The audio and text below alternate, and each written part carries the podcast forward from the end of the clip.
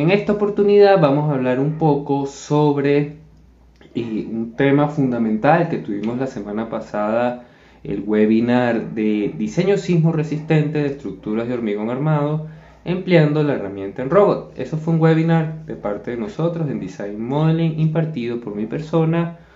Si no me conocen, es un gusto, yo soy el ingeniero Gabriel Pantoja, gerente general de proyectos estructurales, principalmente estructurales, en Design Modeling DG. Eh, un poco mientras se van conectando, les voy comentando la, la iniciativa de este live. Nosotros y a partir del año pasado ya hemos tenido varias sesiones de live eh, con nuestra empresa, entrevistas de live, sobre todo en la rama de ingeniería enfocados en la especialidad estructural. En esta ocasión vamos a arrancar con lo que es el diseño sismo resistente, o mejor dicho, el adecuado y correcto diseño sismo resistente de estructuras de hormigón armado empleando la herramienta de Autodesk, certificada de Autodesk, Robot Structural Analysis. Eso es un poco la iniciativa de este live, también la iniciativa de este live. Ustedes tienen toda la confianza de, del mundo realizar sus preguntas, yo se las voy a ir contestando. Más allá de, digamos, de esta ponencia, que termina siendo una ponencia en el live, y es compartir conocimiento, es compartir su criterio, es compartir eh, su opinión mientras se van conectando y vamos a ir dando arranque eh, poco a poco a los conceptos principales que vamos a manejar. Aquí yo tengo anotado algunas los ítems, ideas que, me parecía interesante traerles el, día de hoy, ¿sí? Para un poco saber su opinión, un poco eh, las dudas que le pueden surgir al, respecto, ¿no? De utilizar eh, eh, un programa como Robot Structural Analysis, que en, esta parte de Latinoamérica, en algunos países, digamos, no es que sea tan conocido, pero eh, comparando con la marca CSI, lo que es SAP 2000, lo que es ETAPS, no es tan común en un principio. Ahora, arranquemos primero antes de darle idea al... Déjame aquí un segundo, por favor. De darle idea y concepto a las estructuras de hormigón armado. Ya, déjenme aquí un segundo mientras quiero. Se me apagó acá.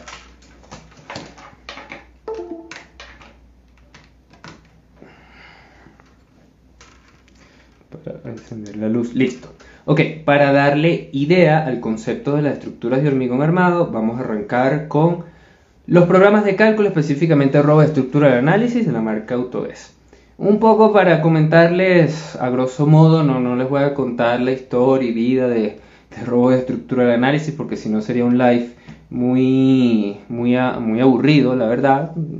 Digamos, nosotros no somos, trabajamos, ya somos certificados con la marca Autodesma, no somos, digamos, la parte de representación de ventas. Nuestro objetivo es que vean la potencia que tiene este programa y el correcto diseño que luego, luego tiene que seguir. Y un diseño sismo resistente en estructuras de hormigón armado. Y hago este eh, apóstrofe porque un diseño sismo resistente confiere muchos elementos, muchos conceptos que debemos ir, digamos, infiriendo con, calma. Uno de esos conceptos es, perfecto, yo tengo mi, mi, programa, Robo de Estructura de Análisis. Robo de Estructura de Análisis se dedica a la simulación, cálculo y diseño de estructuras tanto de hormigón armado como estructuras de, acero. Ese es el concepto, digamos, principal.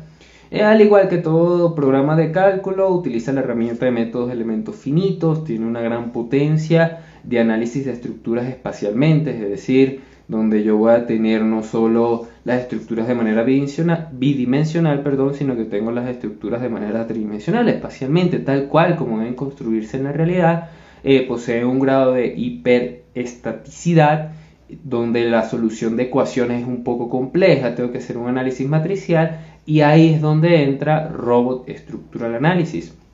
Robot Structural Analysis, a diferencia de, otros programas de, cálculo, una de sus grandes potencias eh, se puede decir que específicamente las estructuras de hormigón armado yo puedo arrancar y partir desde cero con mi estructura y culminar con una documentación no solo de memoria y planos, sino un detallado refuerzo de acero que en función de mi criterio que tenga el usuario, usuario llamémonos eh, ingeniero estructural o que estemos en la especialidad estructural, sino que ese detallado de refuerzo de acero y la documentación que maneja el robot es lo que hace la gran diferencia al momento de seleccionar un programa de cálculo y lo que inclina, en mi opinión, poder trabajar con el programa de robot estructural análisis. Entonces, englobando robot estructural análisis, un programa de cálculo que el día de mañana eh, lo más probable es que ustedes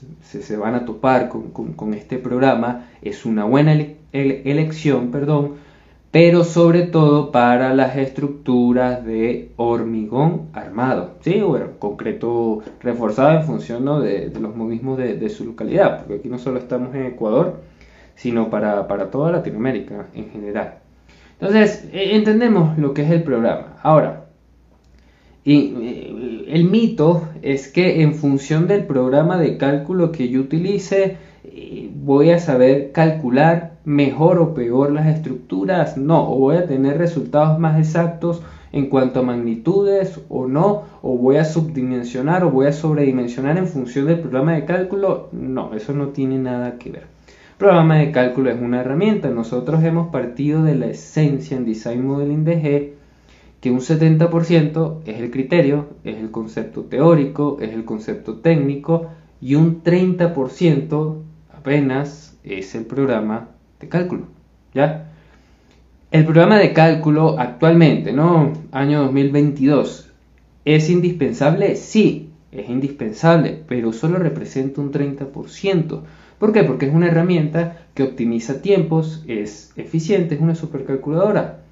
Pero que yo por diseñar en RAW estructura de análisis voy a obtener mejores resultados que otro programa de cálculo, totalmente no. Eso y depende mucho del usuario, depende mucho del ingeniero. Y, y, por eso el título de, de, este live, que es el correcto diseño sismo resistente en edificaciones de hormigón armado. Entonces, ¿cuál debería ser el correcto diseño en sismo resistente, en edificaciones de hormigón armado y ahí está el 70% que yo les comento que es un 70% como tal el criterio, el concepto técnico, el manejo de, de, los requisitos normativos, de los códigos internacionales, del código ACI en este caso, del código ACE para las cargas de sismo o tropicalizando, por ejemplo, con la normativa ecuatoriana, con el diseño del peligro, del peligro sismo resistente, normativa DS15.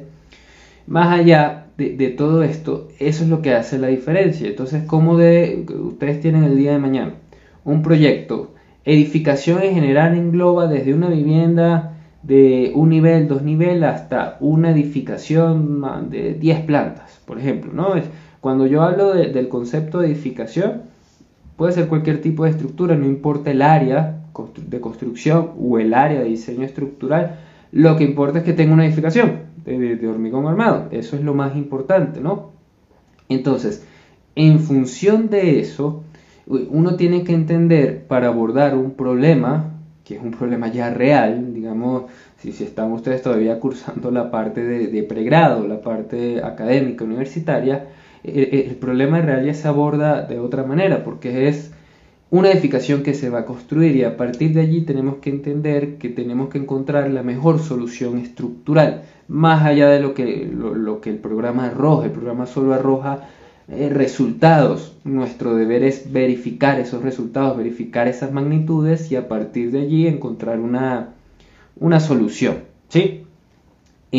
Mientras va ingresando, ustedes pueden hacer las preguntas que ustedes deseen sobre el tema. Hemos rápidamente, hago un resumen, estado hablando de robo estructura de análisis y estoy comenzando cuáles deberían ser los pasos estándar para hacer un correcto diseño sismo resistente. Entonces, al abordar este problema, lo primero que, debemos entender es cómo yo puedo generar un modelo matemático con, con condiciones de borde que se adecúen a la factibilidad constructiva, es decir, a lo que se va a construir. lo primero que yo debo de definir es, desde lo básico, son los ejes, ejes estructurales, las distancias entre pisos, los tipos de materiales, si es efectivamente el hormigón armado, con qué resistencia nominal a compresión yo voy a trabajar, porque la mínima resistencia nominal a compresión es 210 para estructuras, digamos, tipificadas hasta tres niveles y mientras voy aumentando puedo utilizar otro tipo de resistencia, pero si utilizo una resistencia de 280 kilogramos por centímetro cuadrado, eh, ¿será que esos 280 kilogramos, exagerando, ¿no? estoy hablando ahorita, eh, van a ser factibles en la construcción? Entonces, todos esos conceptos tengo que ir eh, manejándolos, entendiéndolos, porque a partir de allí es que mi diseño va tomando forma y no solo un diseño, comienza a ser un diseño sismo resistente. La palabra sismo resistente básicamente es estructura resistente a sismo.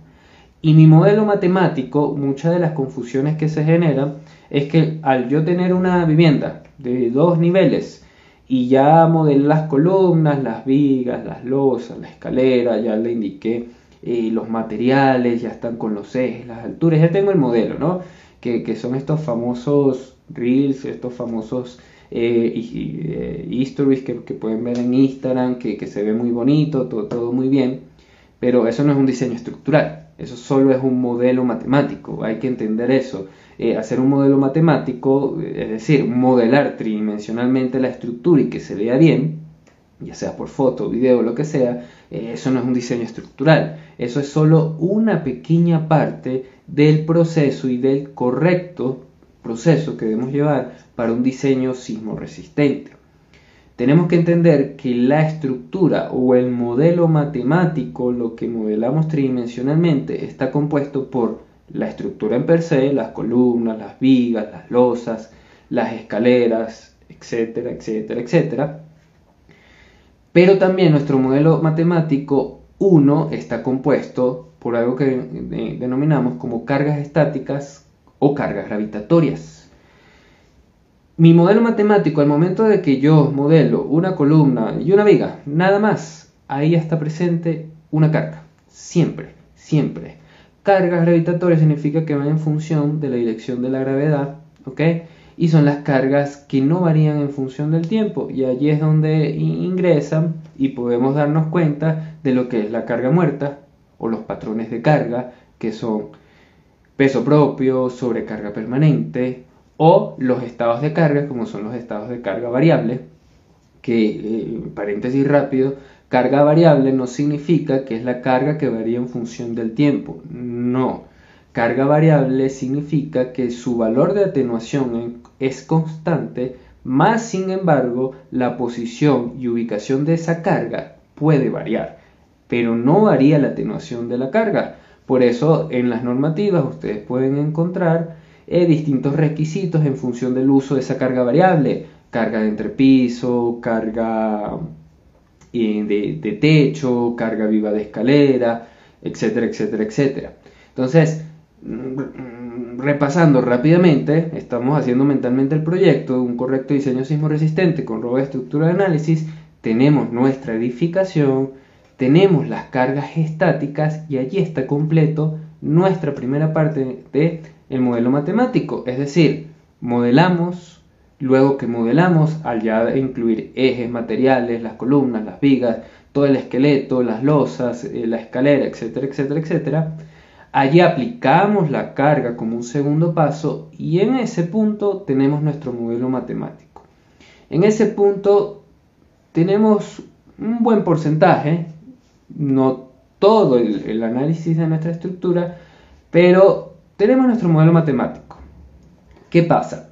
En condiciones normales, si nosotros solo analizáramos las estructuras por condiciones de servicio, o las condiciones operativas, que son las cargas muertas, y las cargas vivas, o cargas, y que englobando eso son las cargas gravitatorias, ¿ok? En condiciones normales lo que sucede es que todas las estructuras eh, cumplirían la mayoría de estructuras. ¿Por qué? Porque las estructuras, el elemento, por su condición, eh, sus condiciones de módulo de elasticidad, sus condiciones mecánicas del material, el tipo de refuerzo de hormigón armado que, le estamos dando, va a resistir. analizar una estructura solo por condiciones estáticas se vuelve una idealización, es decir, ¿qué significa? La mayoría de casos, un 90% de los casos va a resistir, ¿sí? ¿Qué pasa? Nosotros tenemos que tomar al momento de un diseño el caso más crítico. El caso más crítico significa que es el caso donde qué valor de carga va a atenuar o va a fatigar a mi estructura hasta el punto de que los elementos que componen a esta estructura puedan superar su capacidad nominal o su resistencia nominal.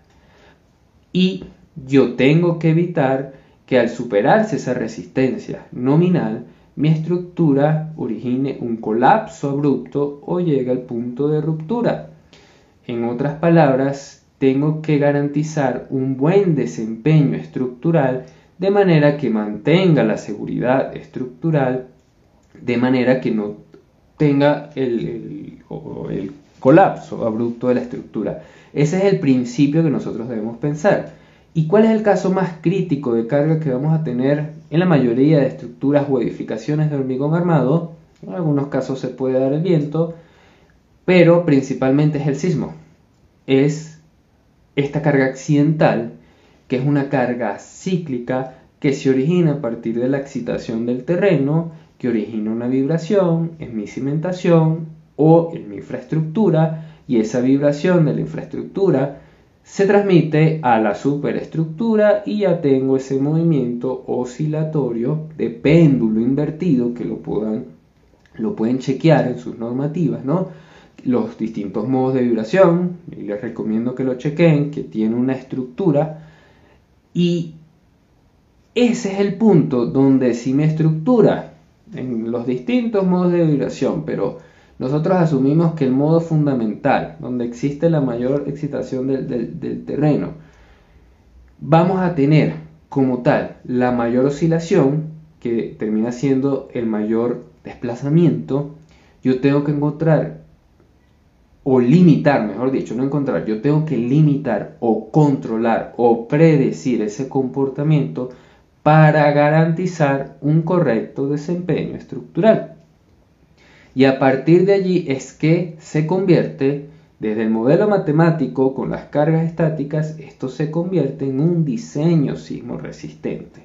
Si mi estructura con el modelo matemático, cargas estáticas que están presentes, más eh, la, estructura en per se, columnas, vigas, etcétera, etcétera, es capaz de resistir esta excitación vibratoria que es el sismo, que ocurre en el sismo, vamos a garantizar una buena solución estructural y vamos a garantizar la seguridad estructural. Ese es el objetivo cuando calculamos edificaciones de, de estructuras de hormigón armado.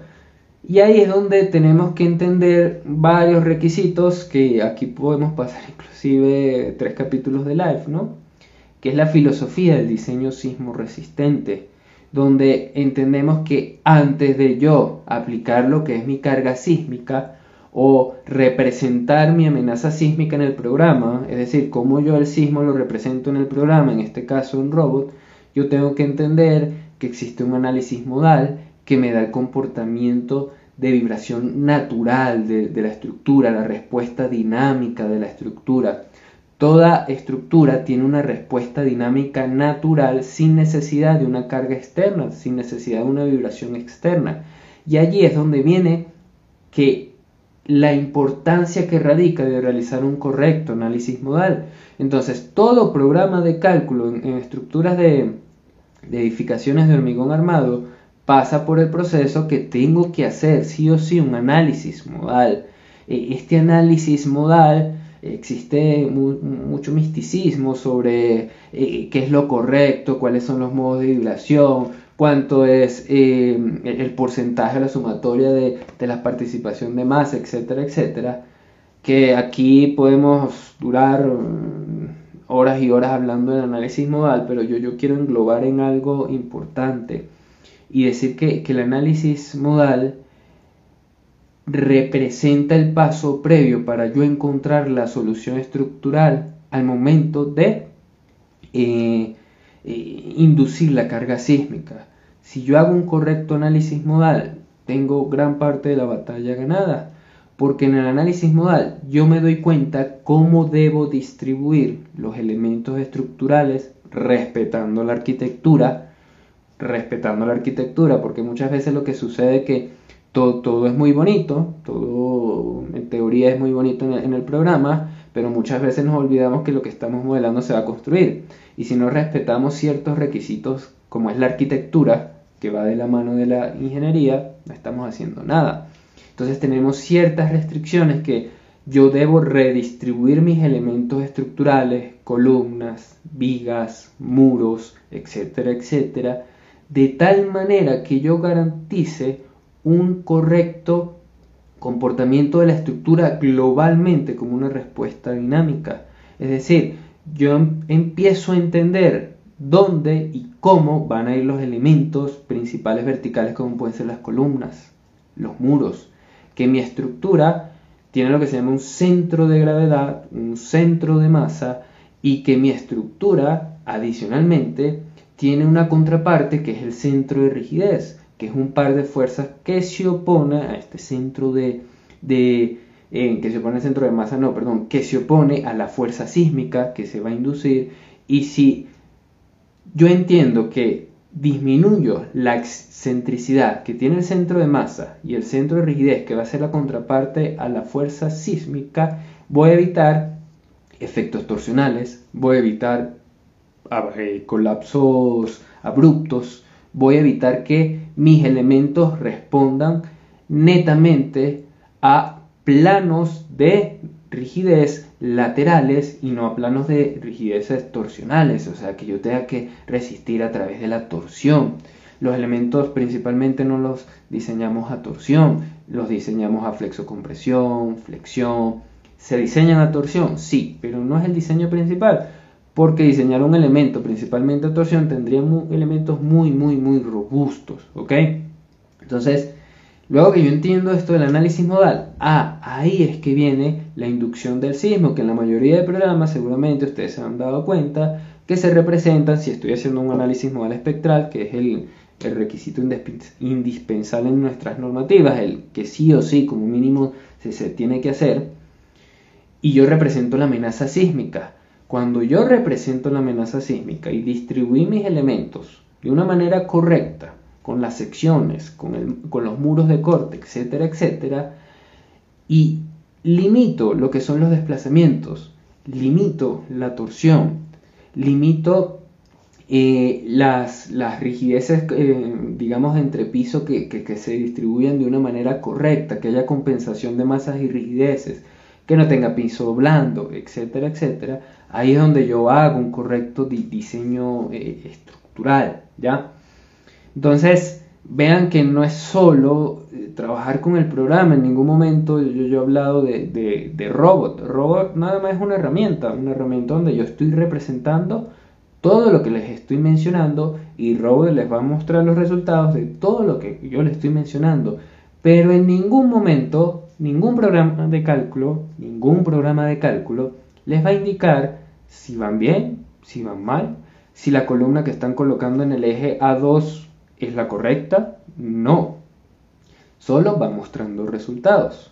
Y cuando nosotros entendemos la conjunción de, perfecto, ya tenemos el diseño sismo resistente, perfecto, ya aplicamos la carga sismo resistente, perdón. Ahí es donde apenas, apenas yo paso al diseño de los elementos. Es decir, como ya yo distribuí los elementos correctamente, respetando mi arquitectura, respetando ciertas restricciones y entendiendo el comportamiento adecuado global de la estructura, que sea lateral, que no sea torsional, ahí es que yo apenas diseño mis elementos. Y cuando yo voy a diseñar los elementos es donde se ve la gran, la gran potencia de los programas. Ahí sí, hasta ese punto, ahí sí se ve la gran potencia de los programas de cálculo. Pero, pero, entendiendo cómo se diseñan los elementos. Recomendación, por ejemplo, seguramente ustedes han visto estos captures donde, por ejemplo, se diseñan las columnas. Y si ven las columnas de color rojo está malo, de color amarillo está chévere, de color azul un poco menos, de color verde, perdón, de color azul estoy sobrado, de color verde estoy ahí en la mitad. De color amarillo estoy casi casi, de color rojo ya no funciona, no sirve. Eso no es así. Porque si los diseños estructurales fuesen así, eh, cualquiera pudiera diseñar, realizar un diseño estructural. La verdad que un poco con, al pasar el tiempo esto se ha estigmatizado y se ha dado un poco como a entender que un cálculo estructural es eso.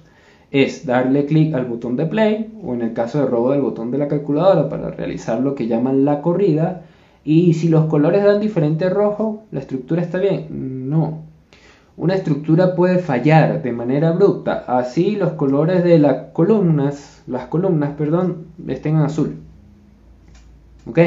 No es la capacidad tanto de los elementos, sino es cómo yo los distribuyo para compensar el peso, la masa de la estructura con sus planos de rigideces que van a resistir el sismo.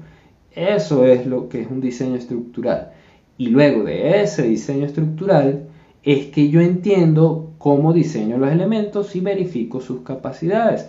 Verifico sus capacidades de qué manera. Por ejemplo, en las columnas, yo entiendo que las columnas se diseñan a flexo-compresión y las diseño corte. Flexo-compresión y entiendo que una columna se compone de un elemento per se principal que, que da la gran resistencia, que es el hormigón, pero yo necesito un refuerzo un refuerzo para aumentar su capacidad sobre todo a flexión y por eso es flexo-compresión porque en el metrado de cargas que ocurre en una estructura, en cualquier edificación, el metrado de cargas, las cargas axiales a las columnas son cargas elevadas, son cargas considerables, pero existen grandes momentos en los nodos de la unión de las columnas con las vigas que deben ser resistidas por dicha columna. Y eso significa que la columna, como un elemento que si yo le hago así, en sí el hormigón no va a resistir. Entonces, para generar una gran capacidad y aumentar esa capacidad es donde trabajamos con lo que son las varillas longitudinales. Y allí entra el refuerzo de acero, de acero perdón, y por eso es la conjunción de dos factores, hormigón armado o concreto reforzado. ¿Ok?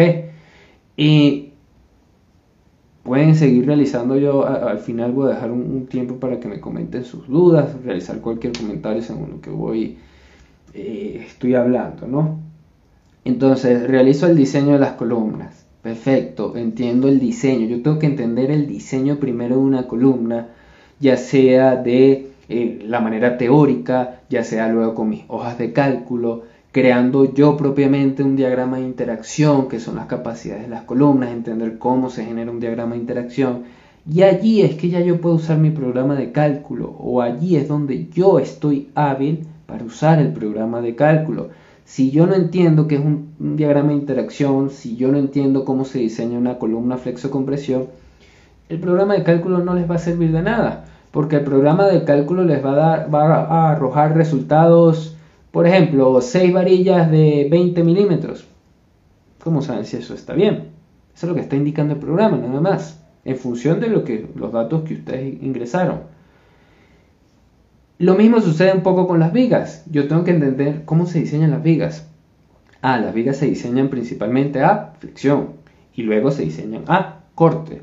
Entonces las vigas se, conjugan de dos tipos de acero, el acero longitudinal y, y el acero de los estribos.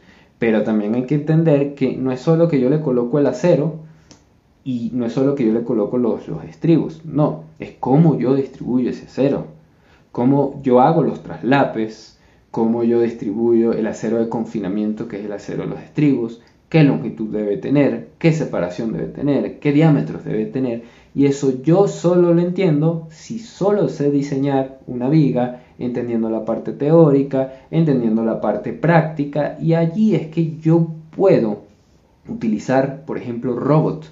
¿Por qué? Porque Robot me hace todo este diseño. Robot un poco les detalla toda la viga, literalmente. Les menciona dónde están el acero longitudinal, dónde son los traslapes, cuántos son los ganchos, cuántos son los estribos. Pero eso es en función de lo que los, los resultados que él obtiene a partir de los datos que uno le indicó. Pero Robot o ningún programa de cálculo, la verdad, hace una optimización. Y esa optimización y verificación de magnitudes va por nuestra cuenta. ¿sí? Y esa es la responsabilidad que tiene el ingeniero eh, estructural. Eh, buenas noches Freddy, ¿cómo estás? Saludos hasta Machala, eh, Ecuador. Y también buenas noches a todos los participantes que, han ido ingresando, ¿no? y así como las vigas, también yo tengo el tema de, las losas, yo tengo las escaleras y tengo todos los elementos que yo los voy detallando uno por uno, ¿sí? Pero la, idea de este live es que vieran el, proceso correcto, cómo debe ser. Robot, a diferencia de otros programas de cálculo, tiene la potencia de que incluye esa parte de detallado. Está, digamos, incrustada en el programa. Es decir, ya no depende tanto de eh, eh, una verificación manual, sino que ya, vuelvo y repito, tienen como tal todo, todo el detallado. Ahora, ¿qué pasa? Muchas veces no les gusta usar robots porque, eh, a diferencia de otros programas de la marca CCI que solo muestran los colores, el robot no hace esto. Robot depende mucho de la configuración del usuario. Y como depende mucho de la configuración del usuario, Robot da, digamos, una basta, eh, digamos, o, basta no, abre el abanico, mejor dicho, de alternativas de, por ejemplo, los detallados de acero que puedo hacer. Y yo me apoyo en eso y al yo entender con mi criterio que yo puedo detallar cualquier tipo de elemento con cualquier configuración de acero, que es la gran diferencia con otros programas de cálculo que, literalmente no, no deja, cuando yo puedo configurar mi acero de esta manera, como yo desee, Robot lo apoyo como una herramienta y puedo obtener resultados increíbles. Hasta tal punto que ya yo puedo generar mis memorias de cálculo en Robot y hasta tal punto que puedo generar mis planos, planos sencillos, sí, pero puedo generar planos en el propio programa. Pero esto no me sirve de nada, no me sirve de nada si yo como tal no tengo los criterios adecuados. ¿Ok? Entonces, un poco en resumen, en estos 30 minutos de, que van un poco más de, la ponencia, son las 7 y 33 sobre Ecuador, o 19.33 sobre Ecuador. Eh, mientras voy haciendo el resumen, me gustaría, si ustedes tienen algún comentario, alguna pregunta de qué puede hacer o no puede hacer en robot, qué significa esto del diseño sismo resistente, eh, han trabajado en robot. Me gustaría leer un poco su, experiencia con robot estructural análisis. O solo son del team CSI que usan solo SAP o ITAPS, que es lo más común en, en, Latinoamérica. O por qué no se han hecho la pregunta de que, ¿por qué es tan común el SAP 2000 y, ITAPS? Pueden hacer cualquier tipo de pregunta mientras voy haciendo el, el, el resumen final y yo se la contesto con con todo gusto. Me pueden comentar un poco su, experiencia con, con, Robot. ¿Lo conocen, no lo conocen? ¿No tienen ni idea de lo que estoy hablando? También me lo pueden indicar y yo con gusto mantengo el feedback con, con ustedes. Eh, ¿Se trabaja mejor en Robot Structural Analysis o en, o en SAP 2000? Eh, ¿O qué diferencia hay? También eh, Carlos Cuellar, ¿qué diferencia hay entre robo y ITAPS? Que, van en el mismo sentido las, las preguntas. Eh, fundamentalmente la, diferencia está en la documentación y la visualización de los resultados. Es decir, tanto en SAP 2000, ITAPS y, y Robot, yo puedo un poco, eh, un poco no, yo, yo puedo hacer cualquier tipo de estructura. ¿Ok? De hormigón armado, específicamente la, edificación. Lo que va a hacer la, diferencia es la experiencia del usuario, uno, y la visualización de resultados. Robot permite que ya la visualización de resultados y la documentación de dichos resultados me lleve un poco a un paso allá, a dar un pasito más allá, que es, por ejemplo, eh, el detallado de refuerzo de acero.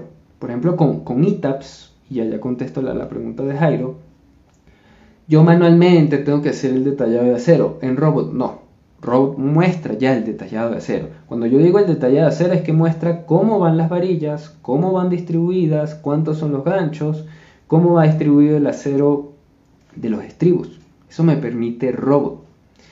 Además, dentro de Robot puedo diseñar cualquier tipo de elemento, inclusive las zapatas. Yo sé que SAP 2000 ya tiene un nuevo módulo de zapatas, que, que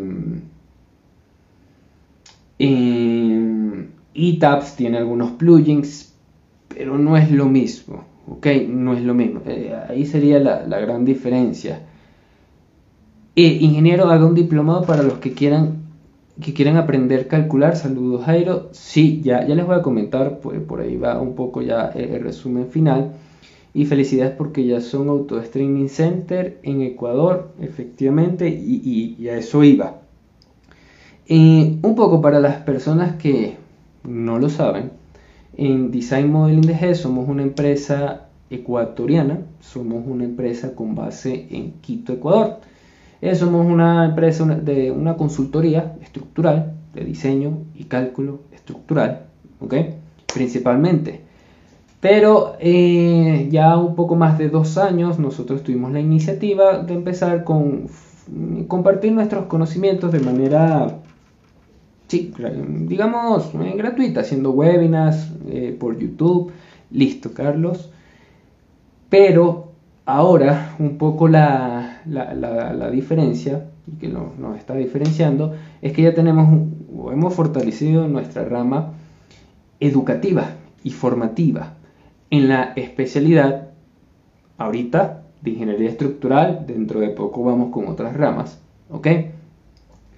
Y allí eh, el sentido que hemos ido avanzando, creciendo, creciendo, creciendo, hasta el punto que puedo decir con todo gusto que en Ecuador ya somos la segunda empresa ATC oficial, el segundo site oficial que es Design Modeling DG. ¿Qué significa ATC? Eh, muy bien, como comentaba eh, Nila, Nila Brunetti, em, ya somos Autodesk Training Center. ¿Qué significa Autodesk Training Center? Que ya todas nuestras formaciones educativas, y más que educativas con un sentido de ingeniería estructural, son avaladas por Autodesk. El plus de esto es que ya todas nuestras formaciones no solo son impartidas por instructores certificados Autodesk, sino que además van a aprender a calcular, como muy bien comenta eh, Jairo, van a aprender del diseño estructural y el plus de obtener certificados internacionales avalados por Autodesk. La marca Autodesk es la misma, que yo creo que no, no tendré que comentarles mucho, pero es la misma que manejan los programas AutoCAD, Revit, Robot, etc. Y esos certificados avalan que esos conocimientos que ustedes están aprendiendo como tal son conocimientos certificados, conocimientos internacionales avalados por Autodesk, que al ser internacional, ese certificado lo pueden presentar en cualquier parte del mundo literalmente, con un código único que trae el certificado, se puede verificar y muchas veces seguramente les ha pasado que cuando tienen una entrevista de trabajo o un poco quieren ir creciendo laboralmente en, su empresa o en su ámbito laboral o netamente por aprendizaje, ¿no? por querer aprender, muchas veces ustedes pueden tener un conocimiento empírico o autodidacta, entre comillas, pero lo que certifica, lamentablemente, valga redundancia, es un diploma, un certificado. Y, en esta ocasión, qué mejor diploma que es el certificado internacional por Autodesk. Entonces, ya nuestras formaciones vienen en ese sentido. Por ejemplo, voy leyendo eh, qué programa es mejor para cálculo estructural. Robot, considero, y no porque sea de la marca Autodesk, que nosotros seamos representantes de la marca Autodesk, sino por todo lo que les comenté, por todo lo que les comenté. Eh, y la diferencia entre Revit y, y Robot es que Revit es para modelado y documentación estructural. Eh, leo el usuario Katy, ¿ok? Eh, modelado y documentación de planos, cantidades. Robot es para el cálculo como tal de una estructura. Y aprovechando la, pregunta de John, saludos John, es fácil la interoperabilidad entre Revit y TAPS. Yo te soy sincero, existe plugins, ¿no? Existen estos CSI Revit, creo que es el plugin de, de ETAPS, más sin embargo, la mejor interoperabilidad que existe es entre Revit Robot, porque son de la misma marca Autodesk. Inclusive no necesitas ninguna instalación de plugins porque solo te eh, descargas Robot, te descargas Revit de la misma versión y automáticamente el modelo interactúa en tiempo real. Todo lo que calcule en Robot se refleja en Revit y voy generando planos. Todo lo que modificación que haga en Revit la puedo verificar con mis cálculos en Robot en tiempo real. En Revit con ETAPS o otros programas de, de, otras casas, que, no sea la marca de Autodesk, no sucede lo mismo. Entonces, eh, ¿por qué no sucede lo mismo? Porque según mi experiencia y lo, que he podido observar, cuando eh, eh, paso de, un programa como tal, que es ETAPS o, o, o, SAP 2000, un poco lo que sucede es que el modelo lo arroja con o, tiene errores y esos errores se, reflejan mucho, es decir, por ejemplo, la unión sucede mucho, la unión de una columna con, una viga eh, como tal. Entonces, ese nodo está desplazado, ya sea de Revit a ITAPS o de ITAPS a Revit. Entonces tengo muchos problemas, muchos inconvenientes y termino solucionando y termino modelando nuevamente y, pierdo tiempo, no, no es eficiente como tal, ¿ya? Entonces, eh, excelente, listo, gracias Lila Just. Y creo que otra pregunta que se me fue, no, ya.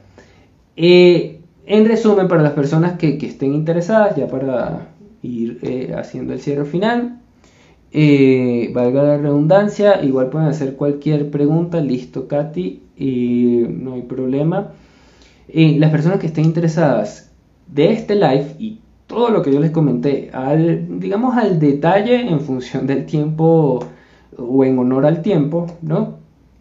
Y mm, nosotros tenemos una formación que es tal cual el título de este live. Entonces, como bien comentaba Jairo más eh, arriba sobre eh, si quieren aprender sobre Revit, eh, no, Robot, pero con criterio y como plus obtener una certificación internacional, eh, nosotros tenemos una formación que comienza la semana que viene, es nuestra primera formación con certificación internacional.